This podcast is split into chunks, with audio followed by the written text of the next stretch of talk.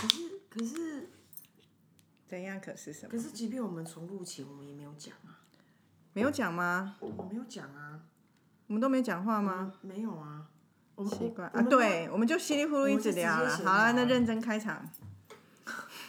先干一下吧。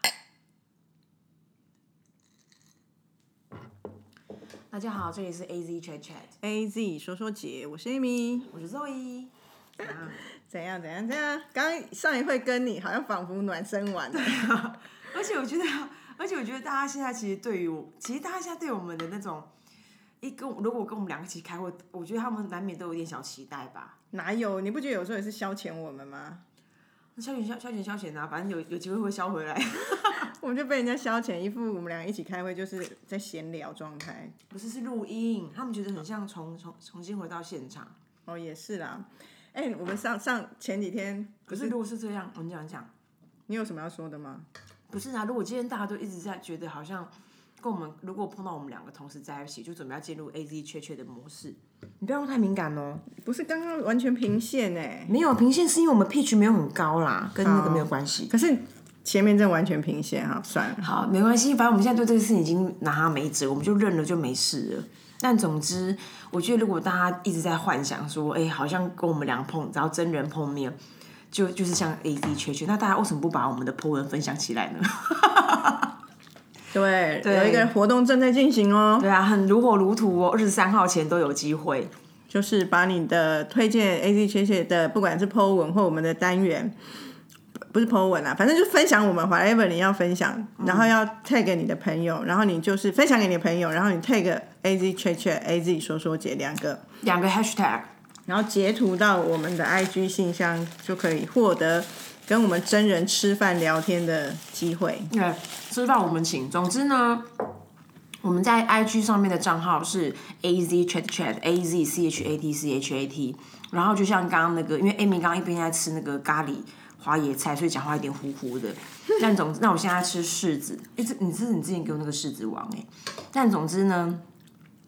大家只要分享我们任何一个呃单元，然后同时附上我们的收听连接，在你的任何地方，比如说 Instagram 啊、现实动态啊、你的 po 文啊，或是 Facebook 或是任何除了 Twitter，因为 Twitter 好像台湾人不太用，但总之 hashtag 两个 hashtag 我们，然后你也可以 at 我们这样，然后呃我们会在二十三号前抽一到两名，怎样？上次就说两名，还一到两名，那我有点忘记我们名额是什么，总之抽两名，然后我们就一起吃饭，一起 chat。因为太多人跟我们讲说，每次听我们 chat，在我们在听我们在 chat，都觉得好像跟我们在一起。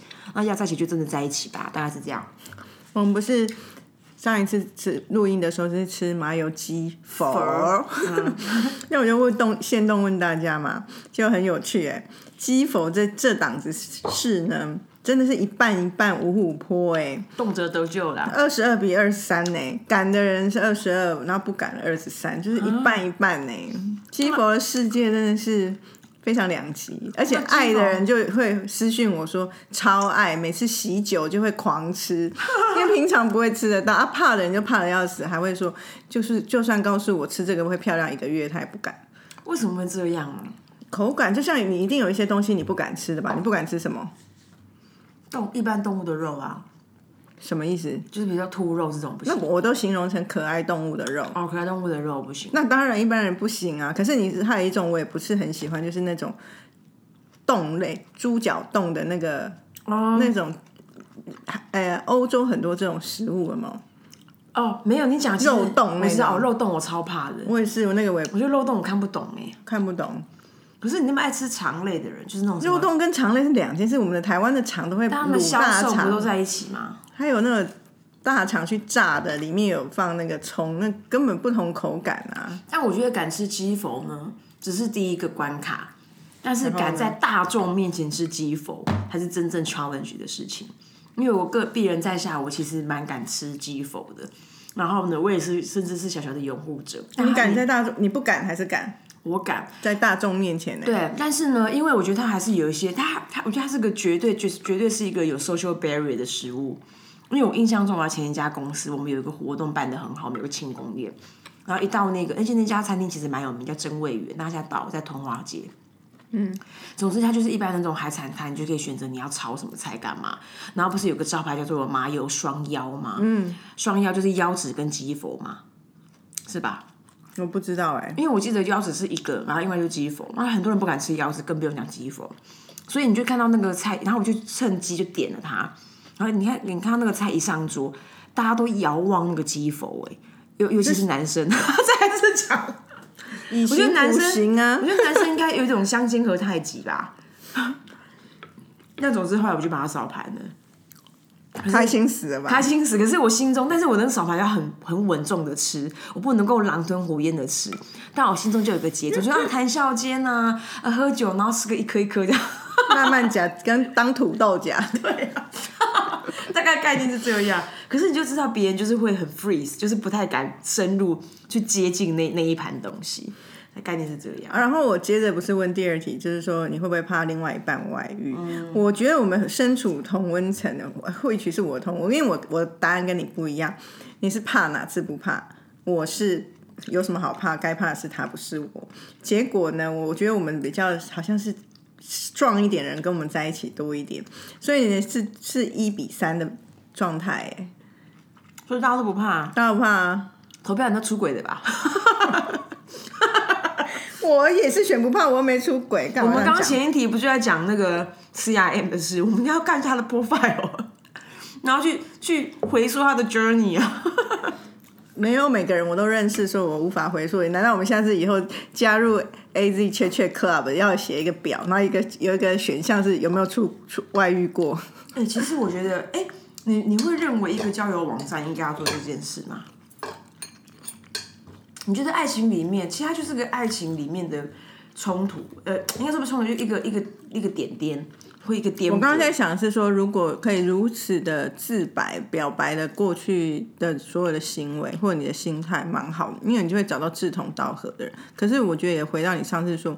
这个社会还是期待另外一半是专情的，所以很多人可能会欺骗。你知道，对，而且甚至会认为欺骗才是最聪明的一种心态。就会可能会很很诚实的说，还会被笑说白痴啊，这个你怎么会讲？对对，对不对老师讲是这样。嗯，我刚刚会忽然之间想要是，因为你刚刚讲到表格，然后延伸我问到说，哎，到底要讲到要透露到什么程度一个人，然后在爱情里头的原因，是因为我们有一个呃。有一个线上网站的，以前现在有个线上网站，其实是一个很诚实的网，一个很诚实的服务 App，叫做 Pairs，就拍爱族这样。然后它里面呢，其实它其实就是针对那种你绝对不是来玩玩的，嗯，因为它里面的筛选的条件跟资料的收集 pretty hardcore，就是说一你要秀你的身份证，因为你就会知道一绝对已婚是未婚已婚未婚，所以我不能去。嗯，我没有要去，我只是对，然后呢，然后当然，因为我觉得他也没有讲说你有你已婚，你能不能交友，那是另外一件事。但是自白就是坦白是这个里面的第一道条第一个条件。很好啊。然后问你说抽不抽烟，你问很细哦，问你薪水，薪水要认真，我印象中有他也不会 check 啊。他不会说我五百万、六百万、对，他一千万，他不会 check 怎样？可他就是问到，但他就是一样，就是因为我讲他其实对于对于一个关系，我觉得我等下延伸来讨论一件事，还有对于关系的一个一个认定的一个过程，想要理解的一个过程，一个关系的严肃性。然后呢，他还还还问到最后一题是说，你认为，呃，跟对方第一次出去见面吃饭是各付各的，还是嗯还是对方出？这个也要讲好。所以如果我写说我要各付各，我跟我配对的男生也会是接受各付各的人，或者是他出，这样很好啊，因为他就是让很多条件就越来越接近，越来越接近啊。你知道吗？你讲的就统计啊，我忘记好像昨天看那个新闻哇哇哇，然后就讲说现在还有人看新闻哇哇哇，有我跟我妈 怎么了吗？我不知道，我只是觉得来个十年前的事。总之他就讲说，因为他就说最近有啊是是新闻哇哇哇没错，他最近感情诈骗又跑出来了，然后那感情诈骗里面，他就有很多起手式会让人家很容易相信。嗯，可是，一样就是说，这个相信还是来自于我们对于感情的。你掉到衣服了，嗯我们对于感情的理解跟对于感情的认知，我们小时候就会被有一个观念，就是说，哦，你要好好嫁一个好人家，找到长期饭票。嗯，那它其实就是一个条件论嘛。或是中国会探讨说裸不裸婚，裸婚就是你什么都没有，你还敢结婚？嗯，还是说你需要有一套房、一个车什么鬼的？然后甚至有一个，我知道中国有很多那种相亲公园，嗯，就是很多家家户户的那个闺女，对闺女啊，爸爸妈妈会把他的那些孩子的条件都摊在地上，像路边摊一样，把条件秀出来，然后让人们在那边观赏、浏览以及像选购去挑选，概念是这样。那它其实来自于我们的文化或者是教育。给我们的印象，那也基于此呢，很多人为什么他们后来都会被被感情会被骗？讲讲应该算是我我觉得他不是一种什么感情上面欺负那种，他真的就是一个不不就就是诈骗。老实说，因为他前面就会给你很多很多条件，就说哎嗨，就是我在某某公司年入多少年入，然后我我哪里有一套房，对我一个月现在二十万，然后干嘛干嘛。那那整个节目呢，他探讨两件事，他就说真的有钱的人不会。他说：“如果你有这样的生活的呃经验，你会知道，真的有钱人不会开口就告诉你他现在月入多少钱。对啊，这件事情很不自然。然后第二就是说，哦，一个是他不会开口跟你讲。然后第二，我现在忘记第二个。而且你在台湾的环境里面，你去问人家薪水多少钱，其实是一个蛮蛮没有礼貌的事情。所以他就是很奇怪。对啊，然后我们都不好意思问人家了。”怎么会有人主动来跟你讲？但是他在爱情的世界里面，所以就是一定别有所图嘛，把那个当做是一个利诱的方式啊。对，可是重点是他探讨是为什么利诱会成功。对啊，对，所以就是还是来自于刚刚讲那个条件啊，然后你在向往什么，然后他才他才回推说，他才回推说，大家要真的要冷静一点，而且要稍微眼睛要看一下，因为。因为一在他们那些人的生活经验，那些人可能来的来来分享的来宾，可能他说很多有钱朋友啊，他说他们真的，尤其是他以前刚刚讲的台湾人的个性不会这么大咧咧的告诉人们我有多有钱。我觉得这是一个很基本的礼貌，因为这个礼貌你也知道，对面的对象的人其实不太可能越过那个线。你 even 你自己主动告诉别人说我年收入多少钱，都是一件很唐突的事。对啊，但我自己体感有觉得最近。那个爱情诈骗变多，嗯，原因是因为我的 Facebook 好多陌生男子，我也是，有个韩国人很帅，我不止韩国，就是来自于欧洲，或者是来自于可能是看起来像黑人的人也有，或者是那类似 A B C 的人都有，然后他们就是会来要加我朋友，问题是我们都没有任何共同朋友啊，嗯，啊我我怎么可能去去加嘞？那我以前没有注意到，是因为我你知道我就是都没在关注 Facebook 有谁在加我，因为最近有被人家笑过，有一个人加我加了十年，我现在在给人家按确认，那个人是不是老了啊？忘记十年还是五年之类，反正太久。然后我现在就会看一眼看一眼，但是我就看到说，怎么最近这么多那种陌生男子啊？而且他们的照片都有一个样貌，就是好像要去 project 他是成功的，很讨厌那种那种男生男生，尤其因为我们的我们是女生，所以会来找我们都是男那种男生很 show off 自己，是我非常讨厌。我不知道为什么，其实女生很 show show off 自己，我也蛮讨厌。可是男生我不知道为什么我更加讨厌呢？男生在那边自拍个鬼的。你不觉得为什么我会如此厌恶男生自拍啊？你可不可以不要得罪我们少许的男生男生听众啊？哎，真的啦！如果有别的方法，不要自拍，那边自拍的感觉好自恋哦。那他就是自恋呢，你要让他拥抱他的自恋吧。不知道说什么哎，无言以对。好啦，那就是我的我的偏好，你可以攻击我。我在哪攻击？哎，不要来 A Z 圈圈，大家自己上网搜寻他的私人账号，我不会加你朋友。对，但是你又忘，你又忘记加。但总之呢，刚刚那个的反向就是，人们现在对于人也太不信任。你知道，我有一个国中同学蛮要好的，然后他其实就是他呃，大概上个礼拜的某一天晚上，然后那天晚上我们才一起吃饭，然后吃完饭之后，他就忽然讯息我说。哎，我手机号码不见，电话几号？那因为他通常都会给我一个昵称，他都叫我庄，就是庄儿这样。因为我的姓就是也不是那么那个嘛。然后他也没有，他也没有开头。我就跟他说：“你是真的某某人吗？”他骗人，哎，他一定承认他是啊。然后他就说，然后他就忽然他就跟我讲一个特征，因为他因为他他有他有养了两只呃流浪狗，然后他他到他账号看不是不是，然后那两只流浪狗就是肖博，然后他就跟我讲说我是肖博他妈，我说哦对，check。他就给了我一个线索，证明他是认识的。那为什么没有叫你装儿？他可能就是顺顺手就直接来了这样。然后呢，again 就是说，像我昨天看到另外一个同事，他就是他就在我们的那个对话里面就有回留言，那我们不是朋友嘛，在那个脸书上面，然后就去点他，然后就看到他以前的照片。那因为你很快就看到过去，因为我们还不是朋友，所以他很多东西是隐藏的，你就马上看五年前的他，很胖嘟嘟。然后我就讯息他说：“哎，某某某，呃，请问你是怎么苗条的，变苗条的？”他就说：“请问是诈骗吗？” 现在人跟人有多不信任呢、对呀、所以很傻逼。可可是我觉得还是防人之心还是有，因为诈骗真的太多了，对，好恐怖。防不胜防啊。但是还小心一点。好啊，你今天要讲什么？我们今天谈一个，我们之前在那个笔记本上有写的，就是关于小时候的梦想啊，有延伸有说，也可以聊聊现在的梦想。先讲小时候啊。好，嗯其实我我小时候啊，我我我就就是在想说，我怎么会那么单纯啊？因为我如果以我的历程，多卑鄙啊！不是我说的单纯，是指梦想的路径。以我小时候的的历程，我应该会要是梦想成为一个舞者之类，因为我学跳舞学很久。你是真的舞者，没错。可是呢，我我会回想说，我怎么真的没有动过这个念头？后来我就发现，我真的是家庭环境的影响，因为呢，我爸妈就从小一直灌输我，学跳舞就是兴趣，学跳舞就是兴趣。即便我会、我会跳，我可以跳，他都一直跟我说这就是兴趣。对，那就是兴趣。那工作呢，就要是当老师，或者是当其他的，好像别人比较能够讲得出来的一个职业的那种方向。所以我那时候真的，我觉得如果现在回想起来，我都会想说，哎、我怎么没有想过我要成为一个舞者，而是我就是真的就是只是当兴趣的学习，只是。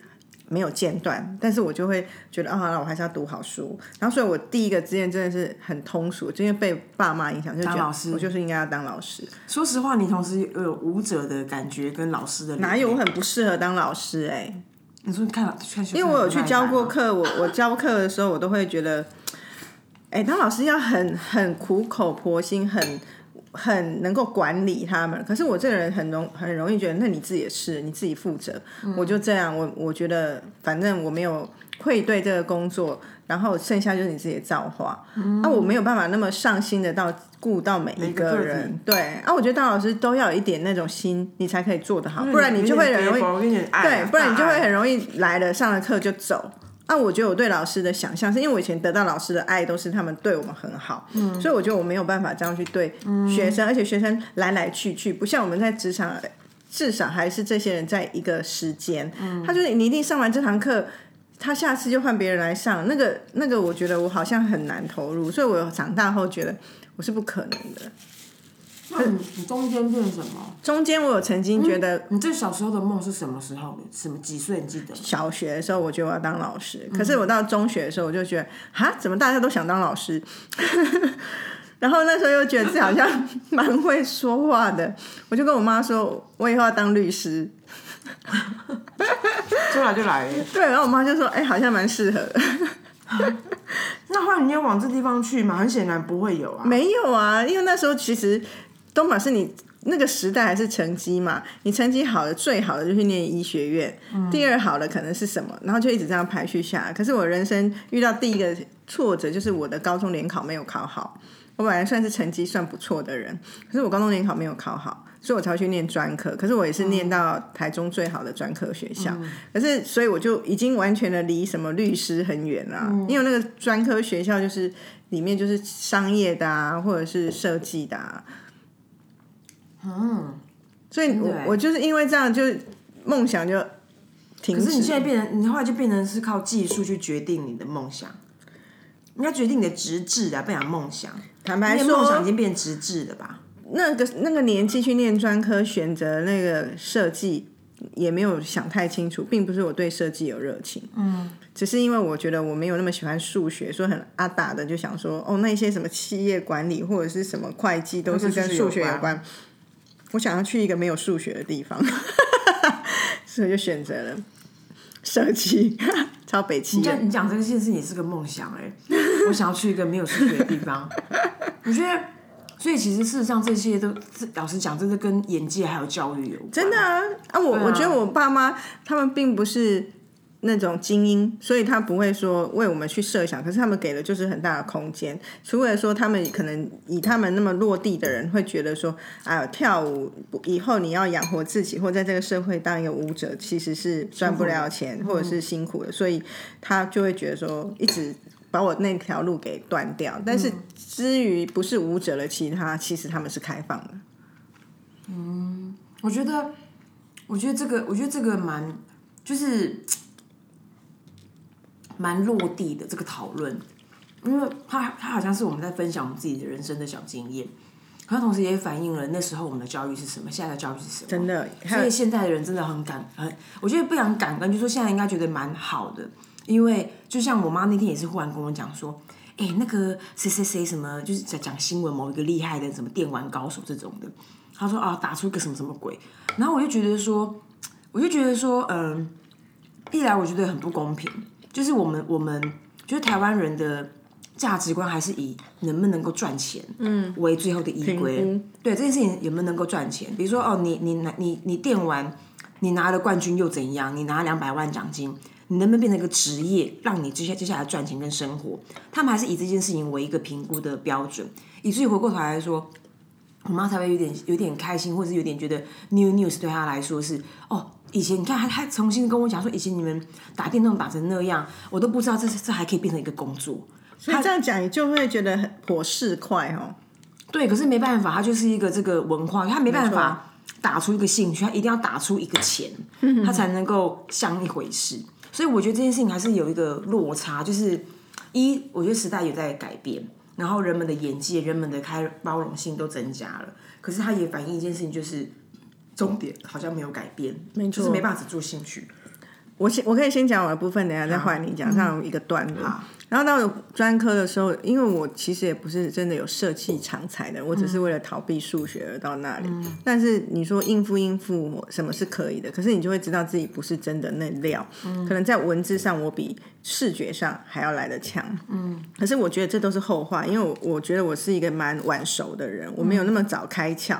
这都是我后来才知道。我那时候只知道，我觉得唯一会的是我知道我我不擅长什么，就像我知道我不要数学，然后那我专科毕业知道我不适合走纯设计，可是我没有那么明确知道我要什么。但是我觉得这中一个很好笑的是，中间有一个学长就跟我很好，那我们都会聊一些事情，他有一点有时候蛮哲学的，啊，有时候蛮蛮未来的，他就是像一个 mentor 这样对待我。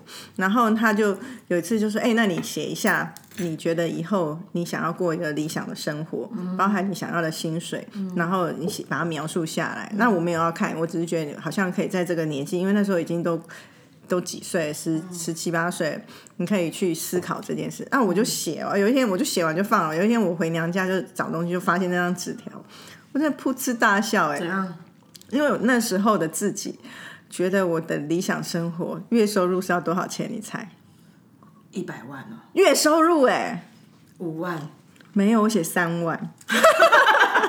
那时候你 那个小 Amy 啊，真的是很单纯，觉得三万块 the best。the best，可是你知道，哎、我要可以讲了吗？可以啊。我跟你讲，因为它也合理，可是它它，我觉得它不同的时代都有一样单纯的想念头。我曾经有一个同事，我在 interview 他，我觉得他现在到你的 team，我 interview 他，我问他说：“哎、你的你的梦想是什么？”你猜他说什么？我不知道他，说成为上班族。成功如所以。当我当我当我雇佣他的那一刻起，他就人生就圆梦了。然后我就刚，然后后来我还后来还提醒他说：“哎、干你不要，你不要觉得好像这样就够了，你人生还有很多事情是可以可以推进的。”但他他就是这么简单呐、他一个简单，可是他某程度也蛮异次元的啊。你是说没有活在这个世界吗？你讲的是以前的你还是他？他啦，他蛮异次元的啦，他没有那么单纯的单纯啊，所以会有点意思。嗯，那你自己嘞？小时候有什么梦想？我记得我小时候有有梦想是，我就是有嗯三次的梦想。最小的时候，我很想要当外交官。嗯嗯怎么会有这种念头？整全有的我的家庭环境是整个生活周遭是没有这种东西的。可是我觉得好像跟不同人打交道，然后从不同的文化或干嘛，我觉得那件事情蛮酷的。而且商号好像是我国小就是一定会有一个 trigger，你从那里被启动了，你看到了什么一个电影，还是看到电视报道某个外交官如何，要不然这不会在我们生活情境对啊，像啊。像是那个 Baby Boss 一样 Baby Boss 去 Baby Baby Boss 没有外交官这个选项哦，我知道，所以他就没办法启发人类嘛。我猜可能是胡志强哎、真的哦胡志，强是外交官吧？以前好像是哈。他好像在某个年代可能曾经有一些干嘛，他未必有作为，嗯，但是可能商贸可能是他的一些分享或干嘛的，让我觉得说，哎、好像有点意思。因为我我印象中最深刻的外交官好像就是他了，所以我猜有可能是他。嗯哼，嗯那第二个想象是什么？第二个呢，其实是，其实那也是那也是很小时候，老实讲很单纯，就是有一个家，哦，你的梦想是有一个家。一个家。我讲不是一个房子，而是有那时候是几岁想要一个家很？小，而且他可能到我很长大，我都是这样想。在我可能中年呃为青中年之前，青中年之前，我都觉得说，我觉得我觉得倒也不是说哦，你对于家的什么理想，就觉得说，哎，好像有不同的群体在一起生活，然后然后那种稳定感是我的一个向往，这样很简很很简单，很稳定。然后我甚至把它称为叫小日子。嗯，在小日子的周刊还没有出来之前，杂志还没出来，我觉得哎、过一个小日子是件很快乐的事，那就是我的。你的很小是国小还是国中那种小？我觉得他从我国小就开始是这样想，然后呢，然后再来有一个小梦想是大学的时候吧，嗯，就是但那个梦想很简单，我们我们在第一节 podcast，哎、其实我我好像这这这一阵子不知道干嘛有人有录到那个我们之前前几集的录音啊，我觉得蛮好笑的，怎样？没有看工作的讯息哈？等一下啦，已经快结束了，我我觉得那个我们看听我们前几集蛮好笑的、为什么？我忘记我觉得是哪里好笑？就是有点有趣啊，就是还是蛮还还是蛮好听的，其实。那种是我第三个，其实就是我看一下是什么，你有写下来啊？好像是当女友变老婆吧？我你讲结婚了谁？哦？没有，我以为你说你现在梦想是当女友变老婆不。是啦，我讲的是忽然看到我在轮我们之前的那个内容，然后忽然忽然看到那个不会子，不会子还是是蛮经哎、典的。第六集真的拜托大家回去听一下第六集，是不是？很多新朋友回去回去第六集认识一下普惠子。我觉得 must 听哎、好啦，总之第三个就是我我之前好像有第一集好像有讲到吧，我在念大学的时候有一次在上台报告，然后那时候老师就说：“哎、你声音很好听，你也想要当广播主持人吗？”那时候觉得这件事情蛮不错，所以我就说：“哎、我有点想要当广播主持人。如愿啊，现在是 podcaster 啊。如愿，所以我现在又又完成了一个小梦想啊，大概是这种吧。嗯，后面还有啦，我讲是说大人，但大人今天先不提。但我你看这样，我觉得你的你的层次比我高段。小时候梦想真的就是职业，都没有那种上组，嗯，那种没有一个对生活的想象。真的，没有，我小时候不会，没有在想我象我。可能我可能某个部分强迫早熟，嗯，就就是会想说，哎、那件事情会是怎样，我就会有个画面，然后期待那件事。所以其实我刚搬到新家的时候，那也是是一个壳了，对不对？已经开始有一个有个家，因为你已经两个梦想成真了。对，你说把它只有外交交官，我觉得你这辈子没办法。但是你有家了，然后你有一个当然后你 podcaster，之前不是送那咖啡机的故事？嗯，反正总之就是我搬到新家，Amy 就很慷慨，就送了我一套，他送了我呃很好的咖啡机，然后重点是还还居然还在送我奶泡机，所以这就是一个很棒的 set。然后那时候我每个周末或是每天每个周末一或是平常的周间，至少二到三次我会起来煮咖啡跟用那个用呃泡，就是打奶泡。然后你知道那个时候，老实讲，我我那一年我有一种心态，就是我觉得我可以圆寂了，真的就觉得说我我人生已经无憾了，我要做什么事情大家都做到了，就这样，我觉得人梦想小一点也是蛮好的哦。对不对？很轻松啊，非常懒啊。我后来呃在大学的时候跟我的室友一起住，那我的室友其实也是我的专科同学，我们一起来台北念书，我们就住在一起。那时候我们两个就是都也很爱买东西，他很喜欢熊，他买了很多熊的东西，然后我很喜欢向日葵，所以我有很多向日葵的杯子。你喜欢向日葵，小时候啦，不是现在。那到什么时候？小时候啊，很多向日葵的杯子什么，就是买了收集了很多。然后那时候我们就会说有一个梦想，想我们两个的共同梦想就是长大之后要开一个咖啡店，然后店名，熊然后然后我们的杯子就可以用到了，熊熊也可以。然后没有，就是爱上向日葵的熊。是我们的咖啡店的名字。就是蛮当蛮中间时代会会会对，有一有一时代，你想薰衣草花园这种，你想那是多少年前？结结果时至今日，我当然没有完成这个梦想。可是我的我的朋友，她以她嫁了一个先生，然后他现在也是自己有自己的工作，可他先生已经开了两家咖啡店，天哪！而且是非常棒的咖啡店。